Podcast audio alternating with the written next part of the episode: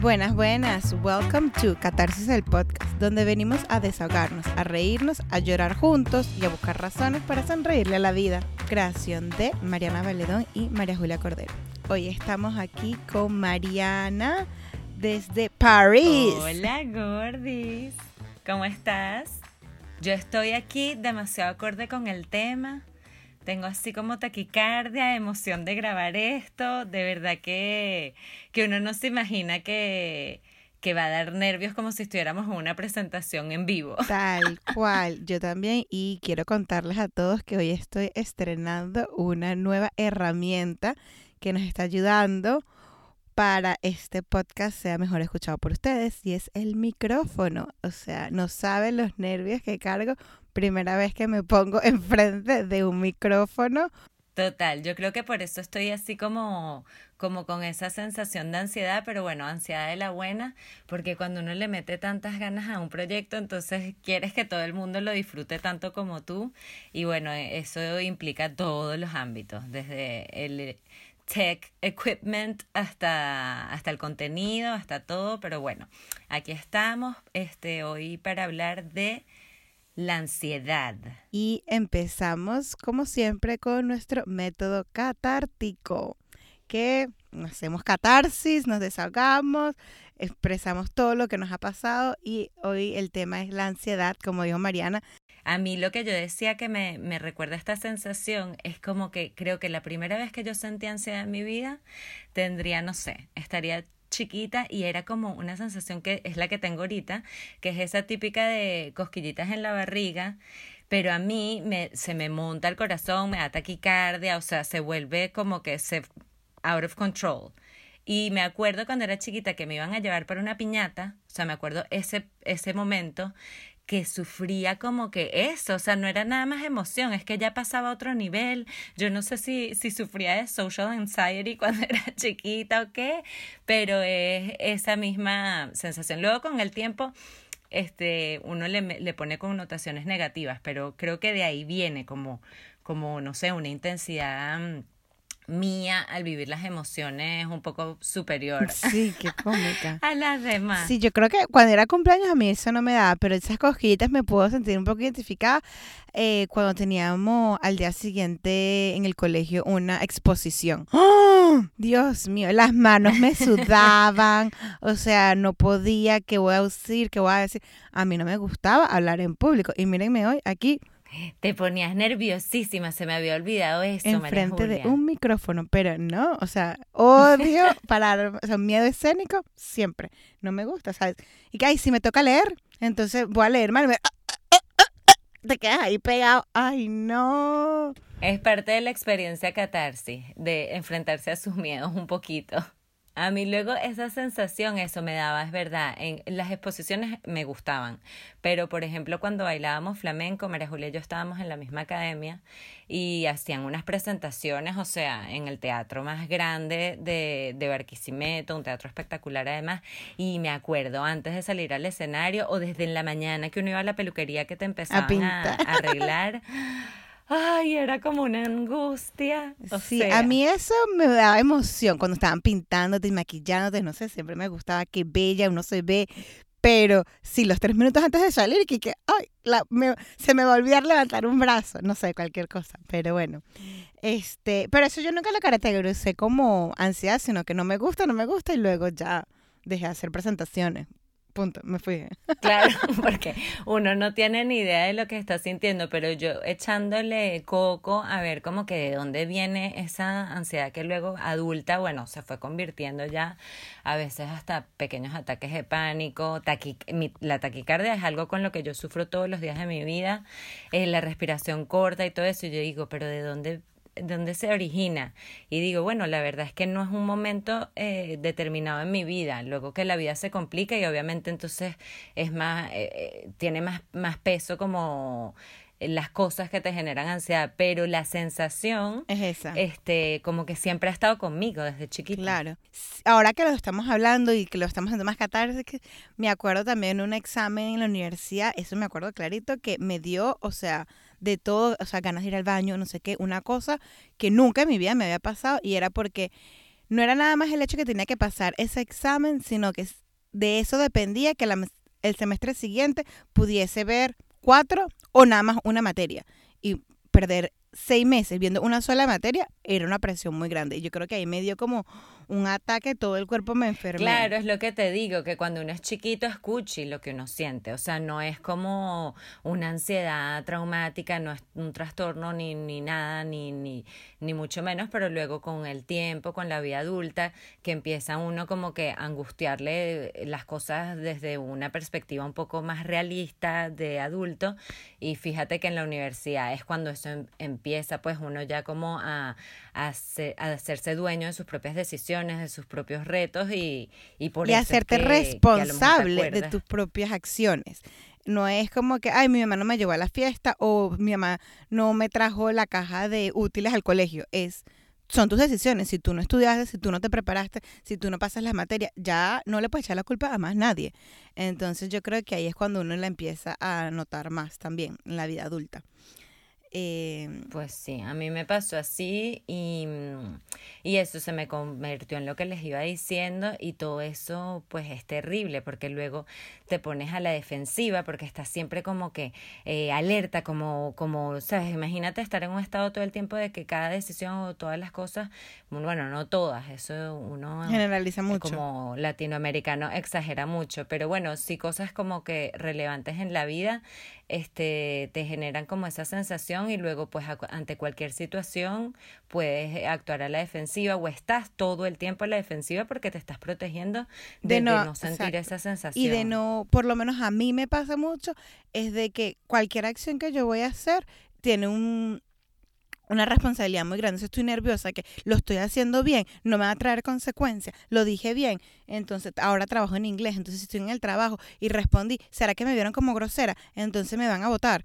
Eh, esa es generación. O luego después que me convertí en mamá, es si no, si me quedo en el trabajo mucho, ¿será que no le estoy dando suficiente tiempo a mi hijo? Ah, pero es que ahora tengo una nana y no soy yo la que me estoy dedicando. Soy una mala madre por eso, soy tal. Entonces, después de tener a un hijo, a mí me ha generado una ansiedad horrible porque no hay una guía. Sí hay muchos consejos y hay muchas cosas y te dicen, sabes, ir al trabajo y dejarlo va a crear un niño independiente, eh, pero luego después ves a otras mamás que sí se quedan y dice, ay, ese niño es más dulce.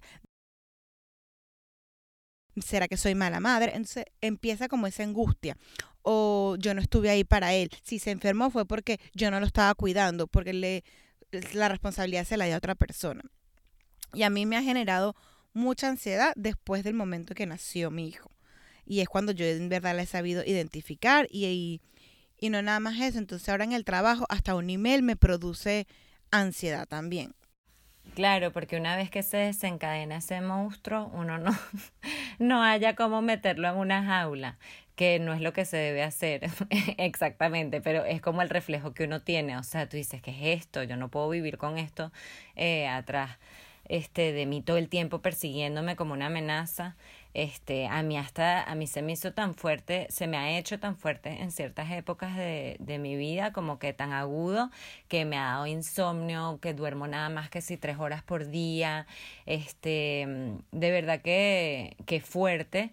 Y, y que llega un momento que no hay una razón, o sea, porque cuando tú tienes algo un elemento en tu vida que te genera ansiedad durante un determinado periodo, que es lógico, no sé, cuando estás adaptándote a un nuevo trabajo o cualquier cosa, pues está muy bien. o los ejemplos que dijimos. Pero llega un momento que ya se vuelve un hábito porque cualquier cosa diferente que entre en tu vida, cualquier situación extraña, cualquier tal, este te genera ansiedad. Entonces, bueno, a mí me a mí se me se me ha desencadenado en diferentes etapas de mi vida, pero obviamente al emigrar y, y al encontrarme con los retos de restablecerte profesionalmente y culturalmente, como que todo se justifica que te dé ansiedad y pues no es una manera de vivir, pues, o sea, no.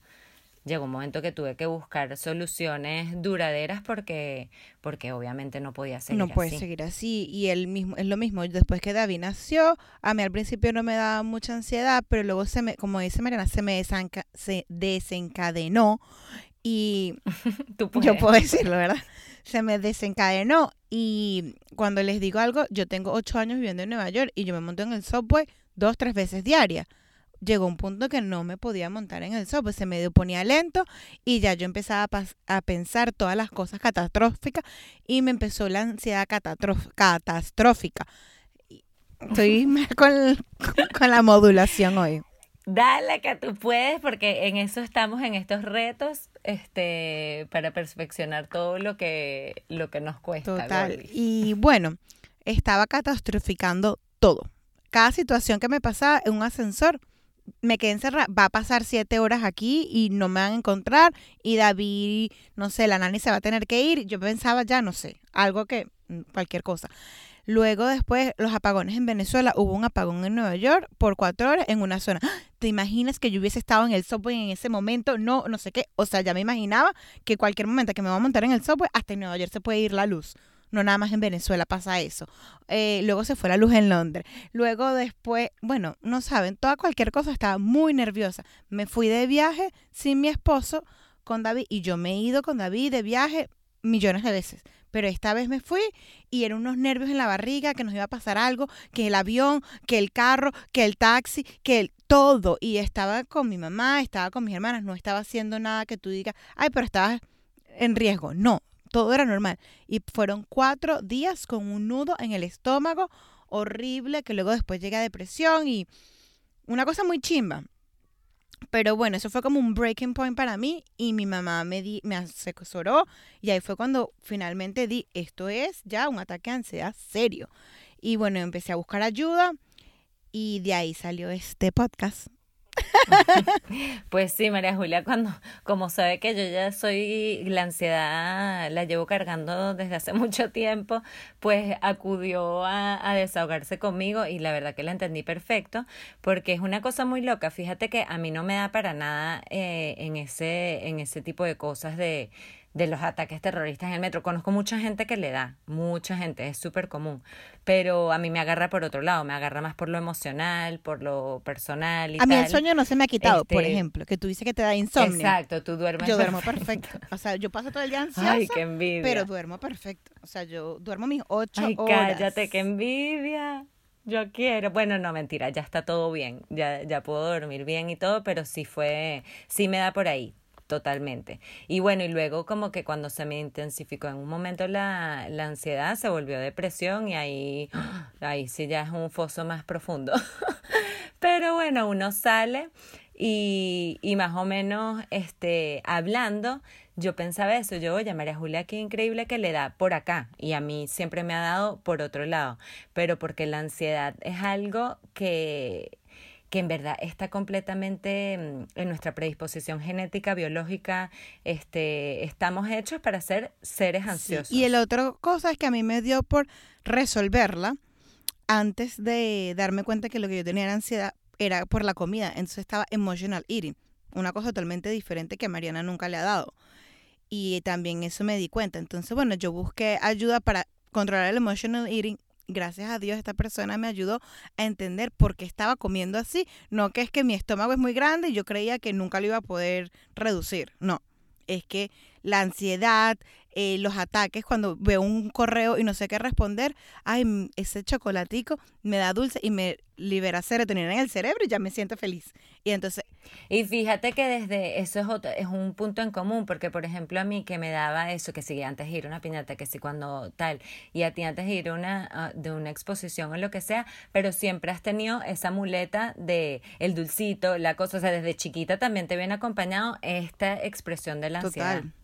Entonces es como que para mí eso es un, un confort. Y para otra gente puede ser su confort una copita de vino o un no sé qué. O sea, y entonces hay que aprender que cuando esa copita de vino es simplemente por disfrutarla o porque estás queriendo matar un ataque de ansiedad. Ahí es cuando tenemos que estar bien vigilante y bien pila, porque es verdad, yo puedo comerme una torta, pero te la estás comiendo porque estás queriendo atacar el ataque de ansiedad o porque estás disfrutando un momento con tu hijo y vamos a comernos un dulcito. Son muy diferentes.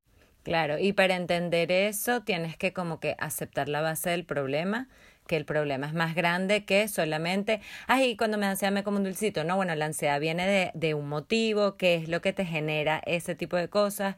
Este, tú me hablabas de que, por ejemplo, cuando te costaba, no sé, escribir, redactar un email, que no hallabas cómo hacerlo, entonces eh, tu manera de avoid it o de evitarlo era, ah, bueno, me voy a comer uh, una, unas almendritas por aquí y eso como que se te hace, se hace que se olvide, que se vaya momentáneamente el problema, cuando la base del problema es que no estás sabiendo redactarlo, hay que buscar las herramientas, por dónde empiezo y tal, y de repente este, buscar un método para poder meterte en ese, en ese estado mental de poder lograr lo en vez de evadir, porque sé yo busco cualquier cosa para evadir. No, y bueno, yo creo que ya con esta catarsis aquí estamos entrando en tema para explicar sobre lo que es ansiedad, en verdad. Sí, lo que estábamos diciendo que es algo biológico, este, yo creo que María Julia consiguió como unos, una eh, manera muy sintética de, de explicar de, de verdad por qué nos da ansiedad, o sea, por qué tenemos, de dónde viene eso en nuestra predisposición eh, biológica como seres humanos. Sí, como seres humanos, bueno, tenemos todos, tenemos un sistema nervioso simpático y un sistema nervioso parasimpático. El sistema nervioso simpático es el que está encargado de las actividades en una situación que percibimos peligro, activando todos los mecanismos de estrés en nuestro cuerpo. ¿Qué quiero decir con eso?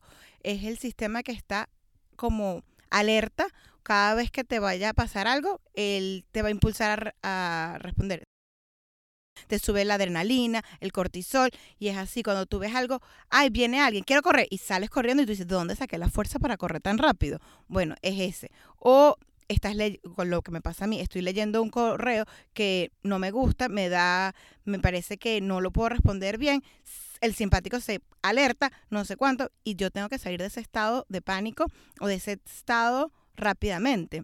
Sí, o sea, como que eso se origina en nosotros, eh, no sé, cuando el ser humano tenía que cazar o defenderse de un, de un animal para, para, para sobrevivir y nosotros hoy en día vivimos expuestos, o sea, como que nuestra supervivencia no depende de cazar, depende de escribir bien ese email, de mantener la forma para estar saludable, a pesar de que vivimos con un corre-corre que no nos da tiempo de, de, ocuparnos de nada, o sea, como que hoy en día los seres humanos estamos todo el tiempo, todo el tiempo. Expuestos a ese tigre que te va a atacar este, Exactamente, terrible. Entonces, como que eso explica por qué hoy en día hay tantas personas que sufren de trastornos de ansiedad, porque creo que en general los seres humanos estamos como que en, en, en, un momento histórico desde hace ya un tiempo en el que, en que tenemos que reeducar nuestro sistema nervioso simpático. Me da mucha risa esos nombres, perdona, No, tranquila. Y luego está el sistema parasimpático. Es el encargado de activar la relajación de un, una vez el peligro percibido ya ha pasado, haciendo que volvamos otra vez a la calma.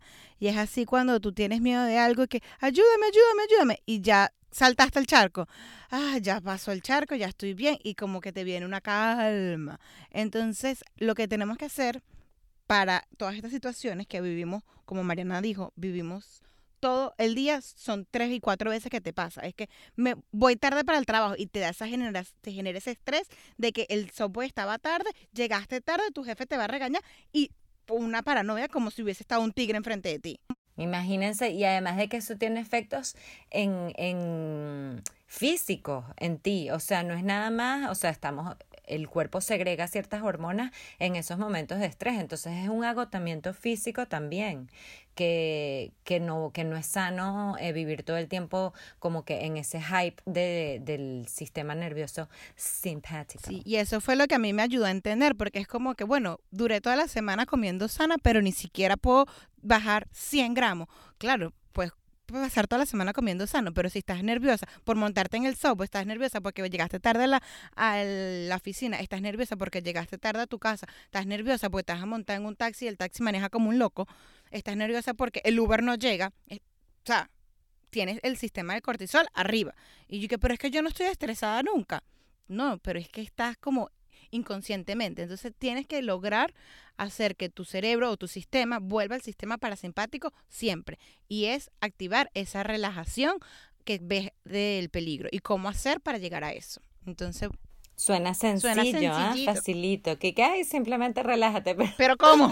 con todas las balas que te van disparando en el día, este, uno más bien está en modo defensivo. Entonces, este, bueno, nosotros hemos hecho como una recopilación de lo que nos ha servido a nosotras para, para afrontar eso y para tra- la ansiedad y para tratar de, de activar el sistema parasimpático y sobrevivir.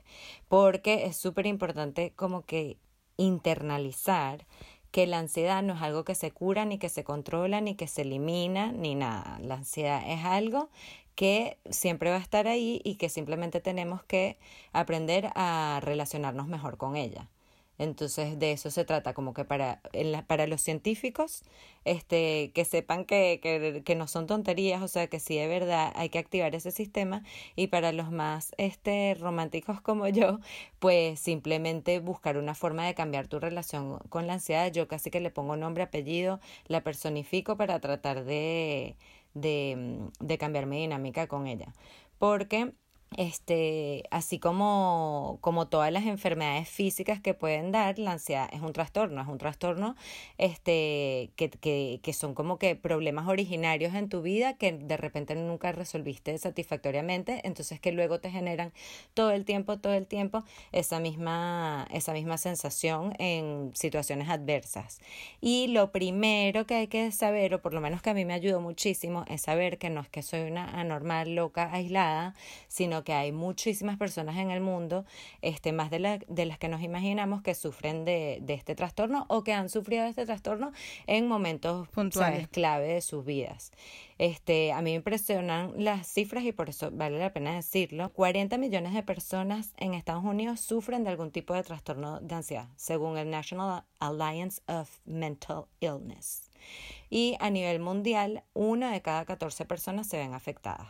O sea, es full, así que es súper importante darnos cuenta que no estamos solos en esta lucha y que tenemos que tratar de intercambiar toda la información que podamos para, para Y así ayudarnos. como dice Mariana, para las personas que son románticas como Mariana y que quieren personificarla y pone- ponen nombre y apellido y hablan con la ansiedad, chévere. Y las personas que son más científicas o quieren entender qué es lo que está pasando, como yo, que para mí me ayudó, o sea, fue como un eye opener cuando dije, ah, el sistema parasimpático, el sistema eh, simpático, ok.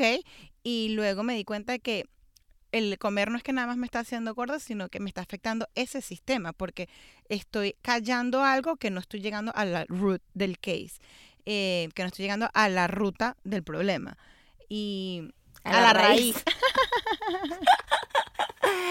Estas son algunas, algunas cosas que pasan cuando tenemos varios idiomitas eh, saltando en la cabeza, pero ya pronto vendrá el episodio en donde Les hablamos podemos de eso. hablar de eso. Pero bueno, sí, entonces es eso como que ponerle una raíz al problema y entender que todas las cosas que tú estás haciendo están afectando eso. Y ahí fue cuando me di cuenta que el que estoy comiendo demasiado me está afectando a la depresión porque entonces ya no, ya no me gusta mi cuerpo, no sé cuánto, y estaba aumentando mi ansiedad. Entonces ya se volvió una cosa más de... em, de salud. Al mismo tiempo, cuando empezó el coronavirus, igual fue para mí como que ya gracias a Dios ya lo había identificado y ya sé que, ¿sabes qué? Yo no puedo estar leyendo esto y todo el tiempo con la ansiedad porque las hormonas, el cortisol y lo otro, el estrés, me va a afectar a mi sistema inmune y si me afecta a mi sistema inmune y me da el coronavirus, ahí voy a estar fregada. Así que yo tengo que Chama, gracias a Dios, perdón, pero gracias a Dios en esta vida que el coronavirus nos agarró eh, safe, sí, o sea, ya Catarsis andando desde dos meses como proyecto, ya estábamos eh, llenándonos de, de gadgets para poder enfrentar situaciones así y la verdad que, que sí, o sea, yo súper agradecida que me haya agarrado un buen momento de la vida porque sé que, que hay mucha gente que que la está pasando mal en todo sentido, no nada más económica ni nada, sino emocional. psicológicamente, emocionalmente, de convivencia, o sea, son muchísimos elementos. Pero bueno, cuéntame, como les dijimos, queremos eh, compartir con ustedes lo que a nosotros nos ha servido para cambiar esa relación con la ansiedad, para mejorar nuestra relación con ella. Entonces, ya dijimos, o sea, el primer paso Es aceptación. aceptar. Hay que aceptarlo. Acepta, acéptenlo. Embrace it, bienvenida ansiedad, existes, estás en mi vida. Eres parte sé de que mí. Estás ahí. Somos Eres parte Somos de mí, amigas, eres o- nos odiamos. fastidio, pero estás ahí. Y ahora yo te voy a dar amor, mucho, mucho, mucho amor para que podamos vivir en este cuerpo juntas. Porque si tratas de pelearla y no aceptarla, no van a llegar a ningún lado vas a perder la batalla. Entonces hay que aceptarla, identificar como, como hicimos María Julia y yo en, este, en esta conversación, como que en, en qué partes de tu vida te afecta más, a ti en cuáles eh, eh, te, da más duro, en cuáles te puedes apoyar como para que eso sea una forma este, de, de overcome it. Por ejemplo, como dice María Julia, ya el sueño perfecto. Entonces, bueno, eso es una, una cosa positiva. Puede dormir todas sus noches y despertarse con energía al día siguiente y atacarse, eh, atacar los síntomas como, bueno, todo eso, lo del metro y tal. Y en mi caso, pues al contrario, de repente esas cosas no significan una amenaza para mí y pues me apoyo en, en otras. Tal cual. Y luego, bueno, eso ya, ya hablamos de la aceptación. Segundo, self-care. ¿Y qué pasa con el self-care? Es muy importante que nos demos prioridad sobre los demás. Y esto se lo digo mucho, mucho, mucho a las mamás, porque como mamá siempre ponemos a nuestros hijos como prioridad y el niño tiene que comer primero y él tiene que bañarse primero y él tiene que dormir primero. Y, y nunca tenemos tiempo para nosotros, no tenemos tiempo para comer, no tenemos tiempo para dormir, no tenemos tiempo para nada. Y a mí me costó mucho eso y fue entender, mira, yo necesito una hora para mí diaria o media hora para mí diaria donde David no me, me, molesta, donde mi esposo no me molesta, porque es el momento que yo disfruto y me recargo, te recargas de energía para poder jugar con él mejor, para poder cocinarle mejor a tu esposo, para poder ser mejor mamá, mejor ama de casa, mejor todo. Si tú no tienes un tiempo para ti, vas a estar todo el tiempo como que full de estrés, full de cosas y no estás blanqueando tu mente, no te estás recargando. ¿Y cómo haces tú para, para, para cumplir esa parte del self-care? Porque también estoy segura que en esta mucha gente lo hace de manera diferente pero tu vida de mamá es una con la que mucha gente se puede sentir identificada y, y pues vale la pena que nos cuentes exactamente cuál es tu rutina de self-care. Bueno, mi rutina de self-care hoy en día durante la cuarentena, durante la coronavirus es me paro 30 minutos antes para tomarme un té con unas semillas que me ayudan a la, a la glucosa. Las semillas saben, whatever, no son ni ricas, no son ni feas, no es el té lo que me gusta. Lo que me gusta son los 30 minutos para mí y que ya puedo empezar el día. Y aprovechas para tomarte algo que es bueno para tu organismo, que, es, que forma parte como de tu ruta de, de, de, de mejorar tu relación con la ansiedad, que es de ser más saludable. De, de ser más saludable. Está bien. Yo de self-care, la verdad es que cuando tú me hablas mucho de eso, y yo sí me he dado cuenta que yo siempre mm, me he consentido, pero lo que me costaba era estar presente. O sea, por ejemplo, yo me hago una mascarilla de la cara y antes me la hacía así viendo televisión o cualquier cosa, y desde que estoy como que en toda esta onda de awareness, de estar presente en lo que estoy haciendo, que me ha cambiado la vida, por ejemplo, cuando me hago mi mascarilla, pongo un podcast o cualquier cosa este que me llene, o sea, que me, que me, que me nutra, algo que me, que me, sí, que me nutra, y pues paso mis minuticos, me hago masajitos en la cara y tal, y estoy como que ahí presente, consintiéndome de verdad y no perdiendo que estás 10 minutos una mascarilla. Sí. Y es lo mismo. Que, y es lo mismo que comer. Cuando te dicen, para comer tienes que sentarte con los pies bajo de la mesa y comer, no comer enfrente del televisor. Tal cual estás presente, estás comiendo, sabes que estás full. Si tú comiste enfrente del televisor, te bajaste la bolsa y no te diste cuenta, luego fuiste a comer otra cosa y nada que ver. Otra cosa que ayuda mucho, que nos ha ayudado, sobre todo este para poder lograr hacer este proyecto también y todos los que nos, nos proponemos en la vida, es lo de honrar compromisos y estructuras. Tal cual. Los tiempos para mí no pueden ser negociables. Y cuando digo no pueden ser negociables, es eso. O sea, mis 30 minutos antes de que David se despierte o antes que David darle desayuno, tienen que ser comité, porque si no, no voy a rendir todo el día, si no voy a voy a hacer todas las cosas que yo quiero hacer, las voy a hacer por la mitad. Entonces, hay veces que me cuesta muchísimo, señores, no crean que es fácil el self-care tampoco. Es como, me quiero quedar 10 minutos más aquí en la cama.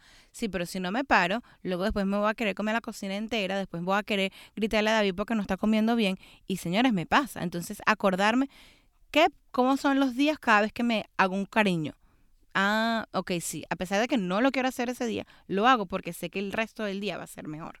Empieza mejor la cosa. Y uno se siente, a mí por ejemplo, una cosa que me genera mucha ansiedad es la procrastinación, dejar, dejar algo para mañana.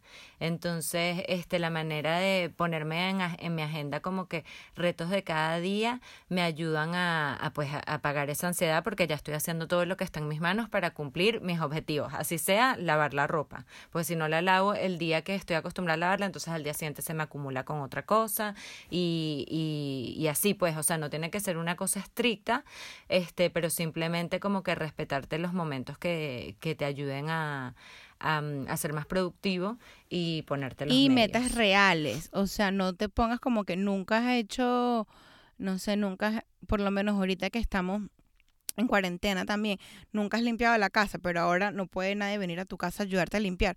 Bueno, la voy a limpiar nada más los sábados. Yo sé que la quieres limpiar todos los días, pero no se puede. Entonces, bueno, por lo menos yo sabes que los Para para, no no, frustrarte, los sábados antes de las 10 de la mañana, los tres baños tienen que estar limpios y ya tú sabes que el sábado al mediodía, ah, estás tranquila. O si lo ves un viernes en la noche, está sucio. Sí, pero yo sé que el sábado es la hora de limpiarlo y no te genera ansiedad porque ya tú tienes un tiempo de predeterminado para eso.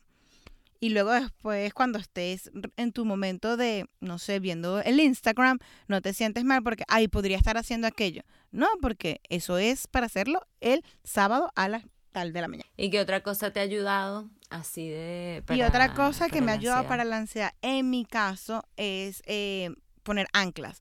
Y en mi caso, mi ancla es mi anillo de compromiso, porque mi anillo de compromiso brilla. Y algo que yo durante mis terapias estuve hablando es que yo quiero volver a brillar, quiero volver a tener esa cara que como los niños que no tienen preocupaciones y no sienten nervios.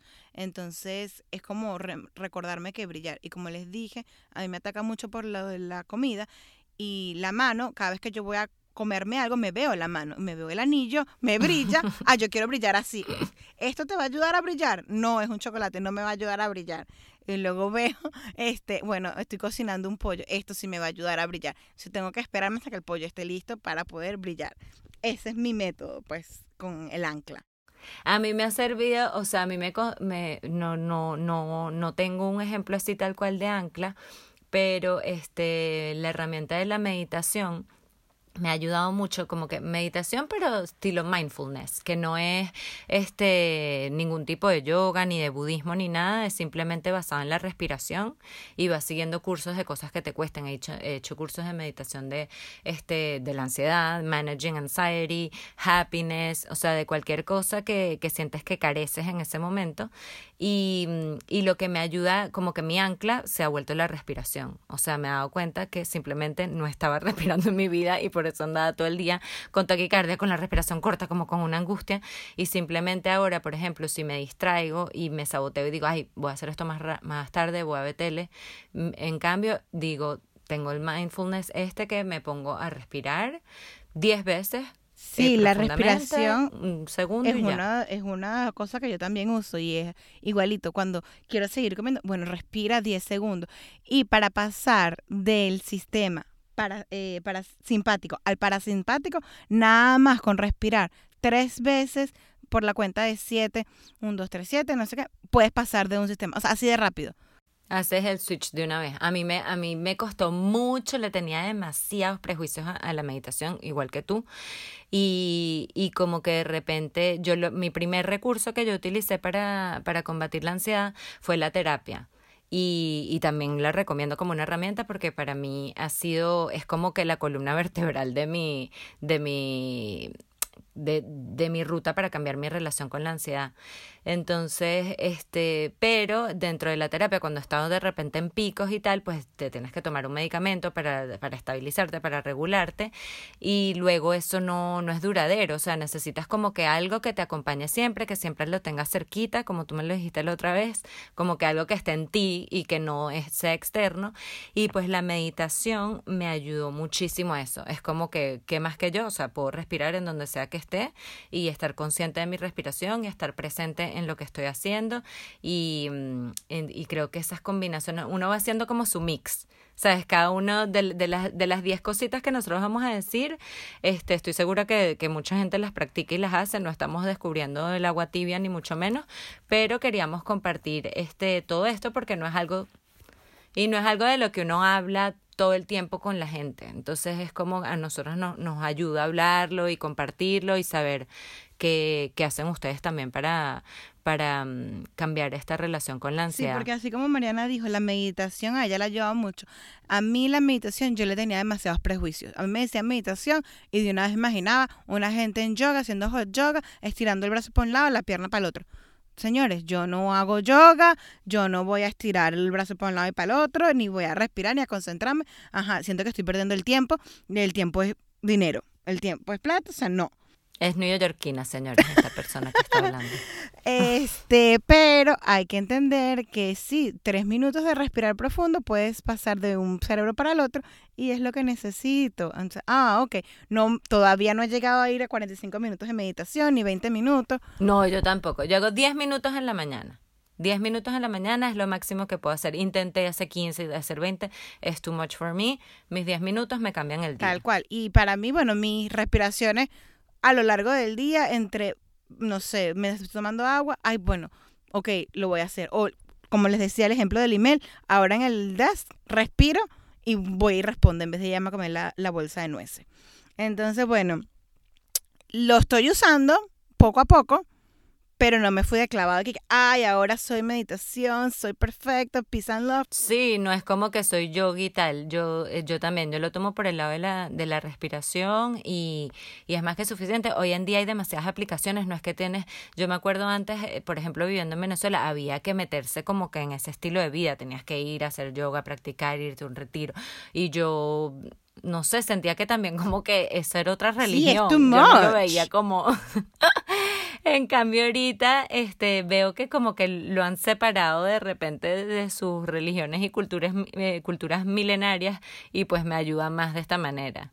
Pero como les iba diciendo, es un mix. Por ejemplo, para mí la espiritualidad en mi estilo, en como yo la vivo, es esencial. O sea, yo me hice como que este una combinación en donde terapia, meditación y espiritualidad son esenciales y, mm, y pues mi espiritualidad la vivo a través de, de mi religión como puedo, no, tiene no tiene que ser una cosa estricta, pero sí pues este reconectarte con esa, con esos valores y esas raíces que de verdad uno tiene y que siempre te han hecho bien y que siempre te han ayudado, entonces ¿por qué descartarlas? Si te tienen, te, te vienen acompañando, por ejemplo, yo rezo en la noche antes de, de dormirme desde que tengo uso de razón y siempre me ha calmado, o sea, así me dormían, entonces ¿por qué no lo voy a seguir Igual así cuando tú ibas a casa de una amiga chiquita y te ibas a dormir y es una casa nueva y te da medio ¿qué decías? Ay, mi mamá me enseñó a rezar. Rezabas un angelito ahí, ángel de la guarda que me está guardando aquí.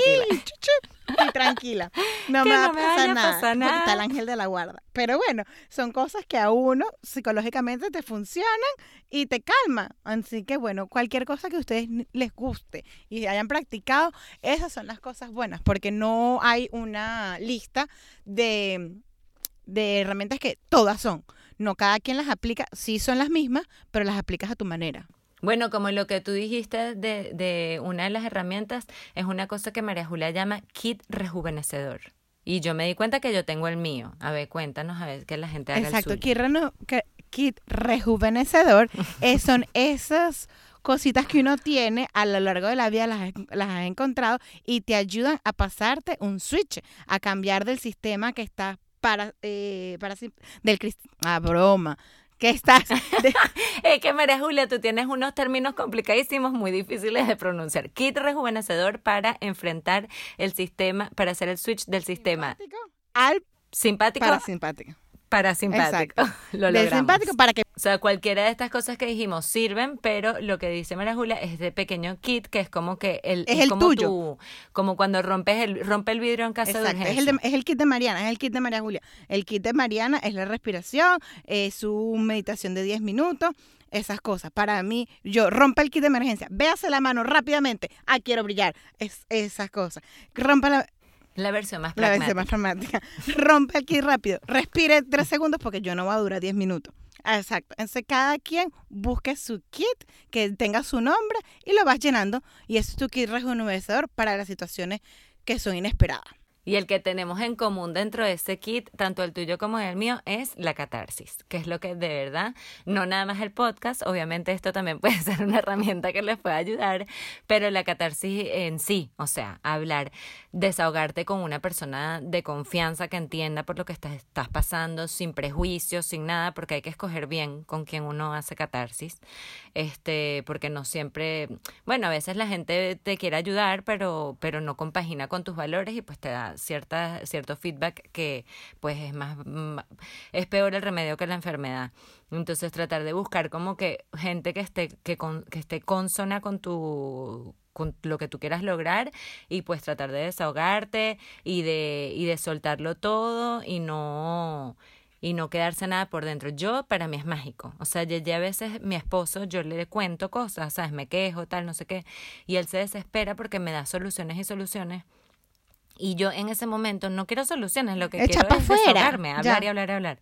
Hasta que me di cuenta que mejor con María Julia para Exacto, y yo también, así, yo quería también desahogarme, no sé cuánto. Y dije, bueno, si creamos un, un espacio que tengamos una hora fija, ya es un compromiso. Ya, ¿qué estamos haciendo ahí? Estamos orna, or, Mariana, ayúdame por favor. Estamos honorando los, en los tiempos y los compromisos. Ya tenemos honrando, honrando, Estamos honrando los tiempos y los compromisos. ¿Verdad? Porque ya sabemos que no es que todo el día la voy a llamar y, tiene una vida. Yo tengo una vida también. Pero pusimos un schedule. Este es el tiempo de catarsis y ahora lo queremos compartir con todos. díganos ustedes cuáles son las que eh, las herramientas que han usado, cuáles son los kits que han usado o cuál quieren empezar a usar, se identifican. O cualquier truquito, cualquier cosa que nosotros, o, o si alguien es experto en esto, también que nos, que nos que nos cuente más a profundidad como que este métodos o lo que sea, estamos abiertos, pero por el momento lo que queremos es que nos acompañen a poner en práctica cualquiera de estas 10 este, cositas, herramientas, tips, lo que, como quieran llamarlo, que nosotros les hemos dado que nos han ayudado a mejorar nuestra relación con la ansiedad y si se sienten cómodos compártanlo con nosotros. Ya tenemos la cuenta de Instagram que es arroba catarsis el podcast. Así que mm, pues nada, los invito a eso, que se metan en este reto y, y si se sienten pues cómodos, pues compartir. Sí, compartan con nuestra nueva cuenta cuál es tu tu self-care, por ejemplo. Yo les voy a compartir mi té. Exactamente. Yo, por ejemplo, comparto en, eh, siempre como que frases que me ayudan al terminar mi, mi meditación, que es como una recomendación que te dan para el día. Eso también se hace en meditación o, no sé, les ayuda a salir a caminar al parque. Mira, aquí haciendo mi, mi kit rejuvenecedor con mi salida para el parque diaria, qué sé yo. Y bueno, nunca se olviden que no puedes controlar la ansiedad, pero sí puedes cambiar la forma en que te relaciones con ella. Importantísimo. Así que, chao. Chao. Los queremos. Bye.